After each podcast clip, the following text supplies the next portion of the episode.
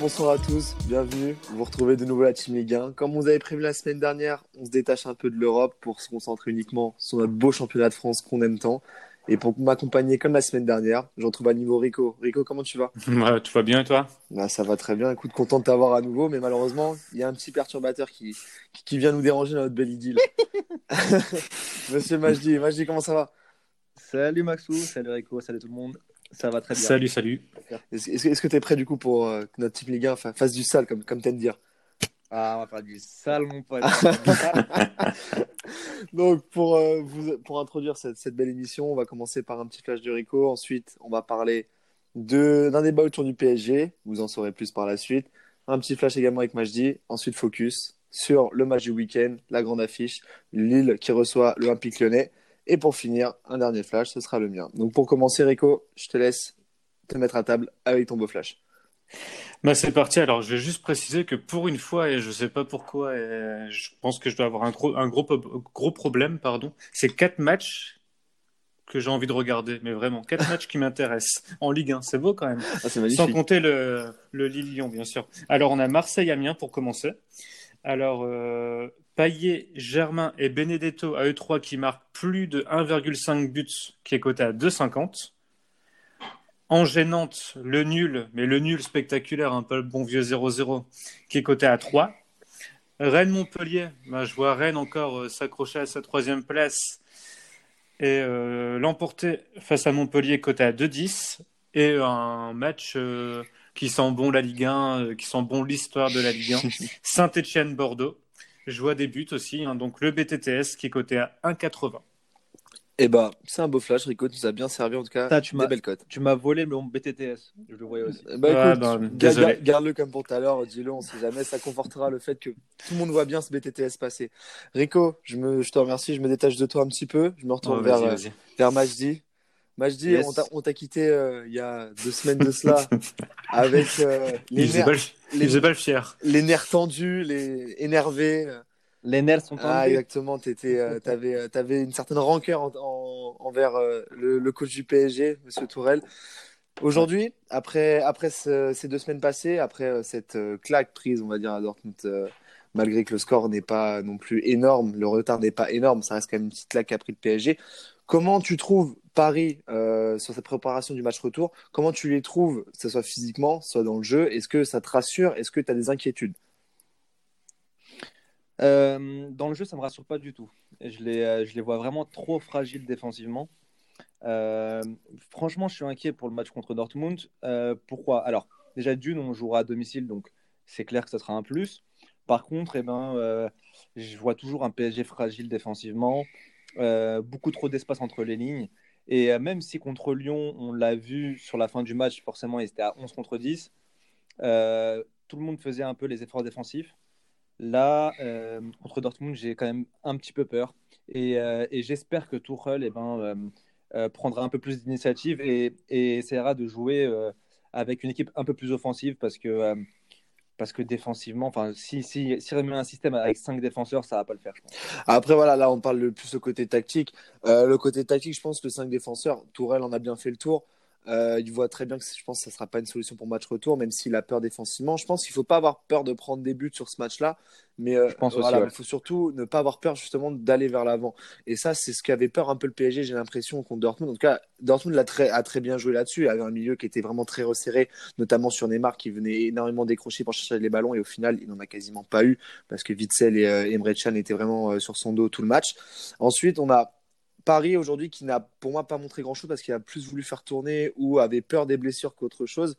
Euh, on a vu ce match contre Lyon, Lyon qui a beaucoup bougé Paris sur, euh, dans, un premier temps. Ensuite, Paris a réussi à renverser la vapeur grâce à un petit, un petit coup de pouce euh, du carton rouge. Mais c'est vrai que même en championnat, Paris n'a rien démontré d'extraordinaire et les joueurs censés être en forme ne le sont pas forcément. Après, il y a, y a, autre chose qui est inquiétant, c'est qu'ils prennent souvent des buts, le PSG. Euh, dernièrement. Et, et, attention, parce que si on se prend deux buts contre Dortmund, il va falloir marquer quatre.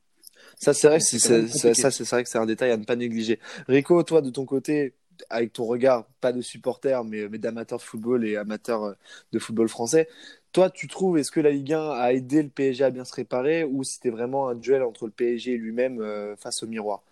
Non, moi je pense vraiment que le PSG n'a besoin de personne hein, pour, euh, pour soit se saborder ou soit se bien se préparer.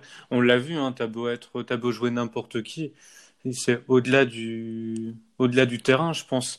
Et si, euh, si tu veux qu'on parle juste terrain, moi je trouve que le match contre Lyon, il est, il est bourré d'enseignements. Et si j'étais vraiment euh, dans les steps de Dortmund, je m'appuierais là-dessus, dans le sens où en première mi-temps où, où Lyon a plutôt bien joué, était bien en place, n'a pas laissé d'espace, mais tout en ne laissant aucun espace défensif, ils ont ils ont quand même mis un pressing de, grosse intensité en première mi-temps, j'ai trouvé. Paris avait du mal à imposer son jeu, à garder le ballon, à ressortir proprement. Et par contre, là, Dortmund, je pense qu'ils ont compris que s'ils exercent ce pressing et ils arrivent à marquer rapidement, ça allait être très très compliqué pour Paris parce qu'à l'inverse, par contre, si tu arrêtes ce pressing, si tu les laisses venir, ben, tu commets une erreur. Tu as un risque de, de voilà, de un penalty, d'un carton, de faute bête. Et, euh, et c'est là où Paris sera dangereux. Je pense que Dortmund, s'ils se découvrent comme Lyon l'a fait, avec un, en prenant un rouge ou en laissant des espaces, ils sont tout autant capables d'en prendre 4-5 aussi contre ce PSG-là. Ça, on est bien d'accord là-dessus. Donc Paris a encore beaucoup de choses à, à, à préparer euh, d'ici Dortmund. Mais d'un côté, maintenant, on va regarder la forme des joueurs. La forme des joueurs, on a beaucoup d'absents, notamment de suspension. Bon, Meunier, ça, c'est une chose. Mais on a surtout Verratti et on a également Thiago Silva aussi sur blessure. On attend quoi? Parce que là, c'est surtout ce problème-là qu'on a eu vraiment au match aller. C'est le milieu de terrain qui n'a absolument pas tenu la route. Et défensivement, on était un peu en retard sur, sur certains ballons. Est-ce que euh, Magic, je te pose la question. Tu penses que Marquinhos va rester sur ce milieu de terrain-là? Ou il va le faire redescendre derrière en vue de l'absence de Thiago Silva Honnêtement, je pense qu'il va le faire redescendre. Pourquoi? Parce que je vois pas, euh, je vois aucun joueur euh, prendre la place euh, de Thiago Silva. Mm. Mis à part Marquinhos, Diallo c'est un peu trop faible pour moi. et puis donc Taki Pembe qui reste. Qui, qui d'autre pourrait prendre sa place? À Thiago Silva bah, Aujourd'hui, c'est vrai qu'on avait entendu parler euh, beaucoup d'une rumeur de, de Kouassi, de défense centrale. On sait qu'un joueur comme Kipembe s'était révélé au grand jour sur un match de ouais, champion. C'est euh, bah, un peu la légende, la, la légende qui, qui s'est faite à Paris, mais est-ce que ça marchera deux fois? Je ne pense pas. Mais il y a ce... Dans les gros matchs comme ça, dans, les, dans un match aussi euh, tendu, avec autant de pression, mettre un Kouassi en défense centrale, enfin, on sait que la défense, c'est voilà, c'est quelque chose d'hyper important et, et, de très sensible. c'est là où tu as le plus de pression au final. On l'a vu, euh, on l'a vu l'année dernière avec Kerrer qui fait cette bourde euh, dès le début du match. Mhm. Donc mettre un Kouassi en défense centrale, c'est pas lui rendre service, je pense. Par contre, s'il le mettait un peu plus haut au milieu de terrain et plutôt Marquinhos en défense, là, ça aurait peut-être un peu plus de sens. Et tu sacrifierais Paredes du coup? Bah alors, moi, je, je, je verrais peut-être un milieu à 3 avec euh, Gay, Paredes et puis Kouassi. Après, après, ça veut dire que forcément, un des offensifs sera sur le banc. Ouais, ça, ça, ça, ça c'était prévu. Est-ce qu'il compte sur Di Maria pour le match retour? Il aime, il aime beaucoup euh, Tourelle, donc après, euh, je, je, pense que qu'il voudra, il voudra le faire jouer. Et après, ce, il a, je sais même plus s'il a joué hier. Si, si, si, si euh, il a joué. Il est rentré? Oui, euh, attends, tu me mets l'autre.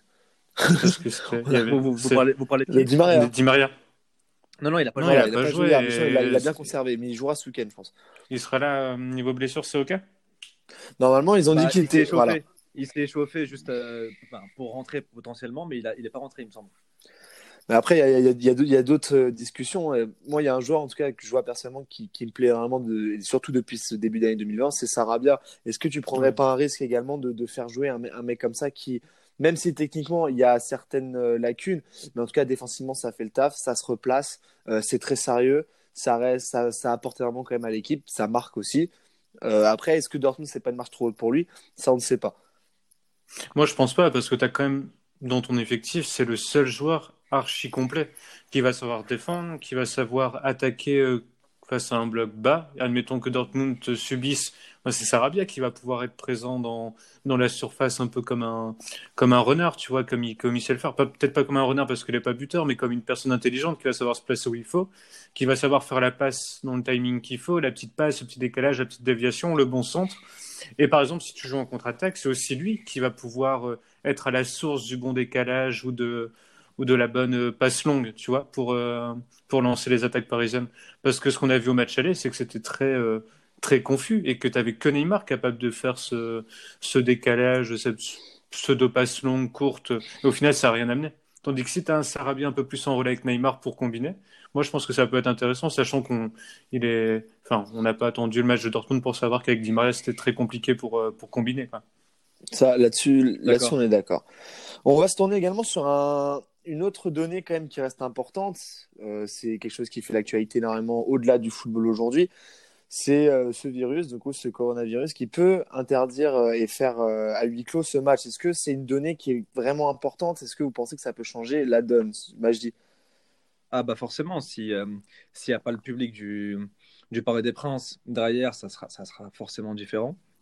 Maintenant, honnêtement, je ne pense pas que, euh, que euh, qu'ils interdiront aux supporters de venir euh, regarder le match.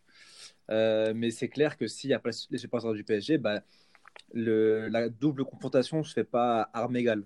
Ça, là-dessus, après, après, je pense que c'est quand même handicapant, handicapant pardon, pour, les, pour les deux équipes, hein, parce que tu as Paris, a, on va dire, a plus l'habitude de jouer dans une ambiance un peu un peu morose. Je parle pas du Parc des Princes, bien entendu, mais du, même si c'est plus pareil qu'avant, mais plus des matchs à l'extérieur, tu vois, où c'est pas toujours l'ambiance, l'ambiance qu'on peut connaître en Allemagne.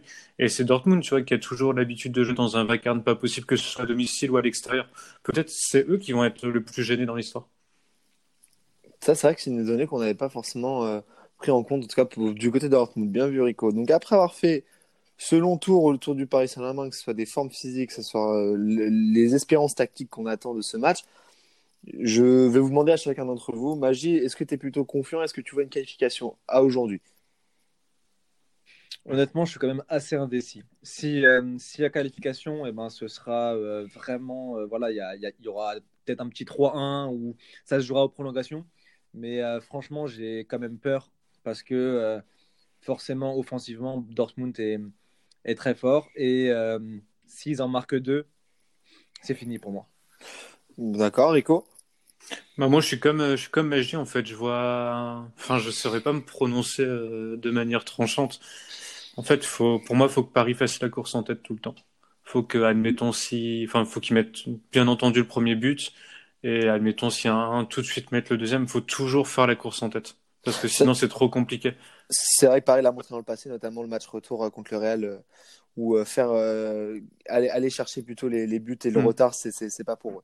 Ça, on est d'accord. Non, parce que tu dis qu'à 1-0, tu es qualifié, forcément Dortmund va, va sortir à un moment donné. Et il y aura, il y aura plus d'espace, on est d'accord. Mais en tout cas, moi, de mon côté, je vois un match pareil, indécis, très très dur à pronostiquer. En tout cas, c'est vrai qu'il y a beaucoup de, confusion autour de ce match. en tout cas, je pense que ce sera un bon sujet à débattre autour du champion de casque qui se fera la veille du match. En tout cas, espérons que l'un d'entre nous y participe. Du coup, le, message est passé. J'entends. on va parler au chef. Mais je dis, t'en penses quoi? On, peut venir? On va y réfléchir. on va en discuter. Mais une chose qu'on n'a pas beaucoup discuté très longtemps, c'est ton flash, Majdi. On t'écoute maintenant. Yes, et c'est un flash spécial buteur. Alors, sur Marseille-Amiens, je vois Dario Benedetto buteur, donc il est sur sa lancée, je pense. Euh, il est coté à 2,35. Ensuite, sur Strasbourg-PSG, je vois Neymar buteur à 2,35 aussi. Nice-Monaco, Ben Yedder à 2,20. Reims-Brest, Boulaïdia à 2,20. Dijon-Toulouse, Mama Baldé à 2,85. Ensuite, Saint-Etienne-Bordeaux, donc là je vois pas de buteur, mais plutôt euh, bah, comme euh, Rico le BTTS à 1,80. Et enfin, Lille-Lyon. Ah, attends, attends, attends, attends, On verra tout à l'heure. non, non, ah t'inquiète pas. Calme-toi. il est pressé. Ah, il est pressé, calme-toi, on y arrive Magie. Du coup, bonne transition de Magie. On va du coup s'attaquer au focus directement. C'est l'affiche pour cette journée de Ligue 1. Donc le Lille, le LOSC qui reçoit l'Olympique Lyonnais qui est sur une bonne dynamique on peut dire en ce moment. Mais le contexte du championnat c'est autre. Aujourd'hui, Rico, tu vas nous le dire. Lille a une certaine avance sur Lyon et peut avoir une certaine avance par la suite après ce match. Ah ben oui, après, euh, là c'est 6 points d'avance, tu peux... Enfin oui, ce sera quoi après 9 journées de la fin? Et, Il restera 10 journées, je crois, un peu moins? Oui, 10 journées. 10 journées, ben, je pense que tu les condamnes plus ou moins, hein, parce que... Bah oui, 9 points, c'est énorme. C'est énorme, hein, sachant qu'ils ont, je crois, encore un déplacement à Marseille, ils ont Monaco à jouer aussi. Je pense que si tu, si tu les bats dimanche, tu, fais, tu creuses un écart très très sérieux. sur eux et sur euh, Montpellier qui va, qui va à Rennes, ça va être très compliqué. Et, euh, et euh, après, je sais plus où joue Monaco par contre. Monaco, là, ils vont à Nice. Là. Ils vont à Nice, donc tu vois, si tu arrives à battre Lyon, tu fais un écart sur tout le monde. Ou tu reprends des points, des points à Rennes, donc c'est très très bien. C'est vrai que là-dessus, voilà, Lille peut enterrer Lyon, euh, mais les Lyonnais sont sur une très belle dynamique, tout comme Lille également. On va éviter de se répéter parce que c'est vrai que Lyon, on l'aborde énormément en ce moment dans, euh, dans, dans, dans, nos, dans nos podcasts. Euh, Lyon, qui, donc, on l'a dit sur le, le, débat d'avant, a produit une belle, je trouve, une belle, une belle copie contre le PSG et surtout une très belle copie mm. également, une copie sérieuse, on va dire, contre la Juventus avec ce bel exploit. Mais est-ce que ce, cette, comment, cette belle dynamique lyonnaise peut, peut être stoppée ou est-ce est que Lyon peut vraiment aller déjouer, euh, faire déjouer ses Lillois sur ce, ce, match vraiment très important qui est quasiment décisif pour le reste de la saison? C'est toujours un match, euh, un, match, un match à part et euh, Lille a l'avantage aussi de les jouer même s'ils se sont rassurés après un match de Ligue des Champions. Donc on sait que c'est une intensité, une préparation spéciale. Un derby où pareil, c'est une préparation qui se veut archi, archi sérieuse. Et après Paris, où tu, où c'est Paris, quoi, où tu joues ta place pour aller en finale, euh, en finale de Coupe de France, où, où sachant que Lyon n'a pas eu de titre depuis très longtemps, c'était très très important pour eux. Tu prends une petite claque quand même, parce que je pense qu'ils s'attendaient à faire un autre résultat. Et, et tu les joues après cet enchaînement de matchs très importants. Donc psychologiquement, pour moi, ils vont pas préparer le match de la même manière, même si, même si ça reste euh, les Lyon-Lille, ça, enfin les Lyon-Lille, les Lyon, ça a toujours été des gros matchs mais à moindre mesure que Ligue des Champions, Derby et, Paris. Et c'est pour ça que je pense que euh, ils vont arriver. Enfin là, ils arrivent un peu au bout d'une d'un marathon. Ouais, d'un marathon psychologique, de préparation, d'intensité avec les on Avait parlé, on en avait parlé sur, euh, sur les émissions précédentes. C'est vrai qu'on s'attendait à voir ce que ça allait donner en Ligue des Champions pour voir si Lyon pouvait vraiment suivre le rythme et pourquoi pas aller chercher cette troisième place. Pour le moment, en tout cas, il prouve que c'est encore possible. oui, bien sûr, bah, tout est possible. Après, il y a une donnée euh, dont on n'a pas parlé, c'est euh, les confrontations entre les deux équipes. Et euh, la dernière victoire lyonnaise, elle date de 2016. Oui, ça commence à dater. Hein. Mmh. Entre-temps, il y a eu beaucoup de matchs nuls y et des buts. beaucoup de victoires lilloises. Enfin, il y a eu trois victoires lilloises et des matchs nuls. Bah, c'est ça, hein. je crois que si mes souvenirs sont bons, tu as beaucoup de victoires du LOSC au Groupama Stadium. D'ailleurs, ils sont, ils sont encore, un, ils sont encore invaincus. Non, non, ah non, t'en as eu trois, deux ou trois quand même euh, ces derniers temps. Il y, a eu, il y, a eu trois victoires lilloises à Lyon. Ouais, c'est ça. Euh, entre temps, donc tu as eu Lyon qui a gagné à Lille, et puis tu as euh, deux victoires lilloises aussi à Lyon. Hmm. Non, à domicile. Oui, bah, c'est ça. Ouais. En fait, ils gagnent, ah ils gagnent beaucoup à l'extérieur. Je crois que l'an dernier, ça avait fait deux fois 2-2, si mes souvenirs sont bons. C'est ça, ça, ouais. Oui, c'est ça, ouais. Lille avait gagné rapidement 2-0. C'était Rémi, Rémi et Pépé, je crois. Et ils s'étaient fait rejoindre en deuxième mi-temps. Euh. Mais c'est toujours des matchs improbables. Hein. Il y a souvent des buts, c'est souvent des, jolis matchs. Quand, beaucoup de quand on parle du match directement, vous voyez quel type de match là Parce que là, on passe directement dans, dans le déroulement du match. On a parlé de match à but. Est-ce que c'est ce, ce qu'on va avoir, en tout cas, dimanche soir? Ouais, ouais, je, je, je pense. Hein. C'est deux équipes qui sont quand même offensives. Euh, en ce moment, à Lyon, on l'a dit, ça joue bien. Euh, ils sont en confiance. Et de l'autre côté, bah, Lille, c'est une équipe qui est offensive, qui, qui préfère voilà, jouer l'attaque que la défense. Donc, euh, donc forcément, je pense qu'il y aura des buts, il y aura des espaces. Et, d'ailleurs, mon type, c'est ben. il est bien pressé. Il est bien pressé. Il a des choses à faire. je ne vais, pas le donner encore. Je vais pas le donner, mais il va dans ce sens-là. D'accord. Rico, qu'est-ce que tu en penses du, du, match? Comment, comment va-t-il se dérouler selon toi?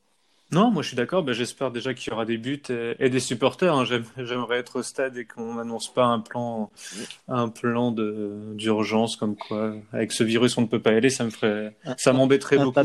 Ouais, voilà. Donc j'aimerais vraiment y être à ce match. Mais non, mais je le vois vraiment ouvert, sympa à regarder. Un peu, euh, comment dire Je vois le Lasque avoir le ballon, se...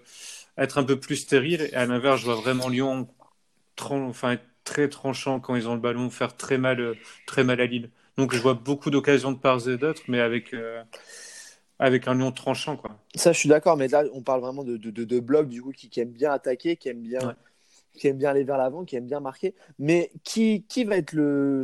L'élément déclencheur ou ce joueur qui va pouvoir faire la différence d'un côté ou de l'autre, hein, d'ailleurs. Hein. Parce qu'on voit que Lyon, il y a beaucoup de joueurs que je trouve très bons. Moi, j'en ai déjà parlé également la semaine dernière. Je trouve qu'Ekambi euh, euh, est, très bon à Lyon. Il fait cette différence. Il n'avait pas au niveau de la vitesse euh, sur les 30 derniers mètres. Du côté lillois, on sait toujours qu'il y a Osimhen. Mais est-ce qu'il n'y aura pas d'autres joueurs qui vont avoir leur, leur facteur d'importance qui, qui bah. peuvent faire déjouer l'équipe adverse? Forcément, il y a un joueur qui est en train de déclore, mais il vient d'arriver. C'est Guimaraes. Mm qui, euh, qui, est très bon au milieu de terrain, qui, euh, qui a tous les ballons et qui, qui, euh, qui fait le jeu l'honneur en fait. Mm. Avec Oussama War. ils s'entendent très bien tous les deux. Donc, donc forcément, j'ai en tête ce. Il c'est vrai qu'il a eu une adaptation vitesse éclair sur le championnat français. Et bon, c'est vrai qu'une phrase qui, qui me dérange, qui revient à mes oreilles souvent, c'est Oh, il va pas rester longtemps ici. C'est dommage.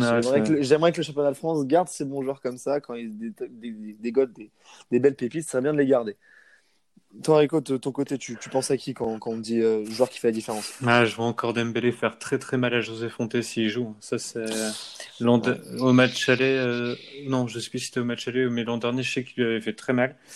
Et euh, par contre, côté Lillois, et, un joueur qui pourra, qui peut nous faire du bien si Galtier match en sa confiance en lui, c'est Bamba. Je pense que Bamba arrive à un point où, euh, où il a besoin, il a vraiment besoin de, de briller, de marquer, de, de, enfin, de faire marquer. Il revient, pour moi, il revient bien. Il n'est pas, il est pas extraordinaire comme il a pu être par, euh, enfin, en, la, saison, dernière. Ouais, la saison dernière où il avait vraiment une période faste. Là, cette année, il alterne entre le moyen et le catastrophique. Mais s'il se met au diapason, si lui fait un bon match, je pense que Lille a toutes les chances de s'imposer, sachant que ça y est, il connaît, commence vraiment à être important, décisif depuis, enfin depuis 2020, même si c'est pas toujours très bon, il y a du déchet, mais ça c'est son jeu, mais il est très décisif. Renato, André, c'est quand même très solide. Ossimène, Rémi devant, ben, ça fait le taf. Et c'est à Bamba maintenant de se mettre au diapason. Et je pense que ça peut être la clé de ce match. Pas tant il sera au-dessus des autres, mais il sera au niveau des autres. Et s'il est au niveau des autres, c'est déjà très bien. Mais c'est vrai qu'on n'a pas beaucoup parlé du, euh, du, du match aller, tu, tu l'as dit dans, dans, ton explication. C'est vrai que Lille s'était imposé à Lyon, mais euh, par le plus petit des écarts et surtout euh, assez, assez héroïquement. On, quand on regarde le match, on ne voit pas du, on voit pas du tout Lille, Lille l'emporter. je, je, me suis, en fait, c'était l'inverse de ce qu'on annonce demain. Lyon avait le ballon en étant très stérile. Et à l'inverse, Lille euh, avait eu beaucoup de situations, enfin trois quatre situations. Je me rappelle d'une frappe de Rémi en première mi-temps au Simen. Et euh, ouais, il connaît Marc un peu, un peu. Euh, on va pas dire contre le cours du jeu, mais c'était une victoire, on va dire. Euh, assez heureuse, assez heureuse, ouais, assez... mais le match aller n'était pas beau à voir du tout, du tout. Là, je pense qu'il y aura un match beaucoup plus intéressant ce dimanche. mais vu que Majdi a l'air très précis depuis tout à l'heure, espérons que, que son, son, format, son format Team Clash soit, soit aussi intéressant. Yes. ah, il l'a pas le format. C'est bien, on a des élèves assidus ici. Il va falloir que ça change, la Team Ligue 1 doit, se renforcer, Majdi. Majdi, balance ton tips, on t'écoute. Alors, moi, vu que je vois, euh, je vois quand même Lyon euh, qui a enchaîné beaucoup de matchs d'affilée, des gros matchs, euh, je les vois peut-être un peu baisser le pied. Et en plus, Lille, voilà, on sait que c'est un peu leur bête noire. Donc, je vois le Lille ou nul. BTTS, c'est coté à 2,25. Très bien. Bah, du coup, ton format type lâché est magnifiquement réussi. Je t'écoute du Corico. Ah, peut-être, non, il, il, a, il aurait pu même dire un petit buteur sans avoir la cote, on l'aurait pas aidé, mais bon, il s'est dit, tant pis, je ne vais même pas mentir. Il, il a ses fans, il veut pas les décevoir. Au moins, il est honnête. Non, mais non, mais faut pas le dire.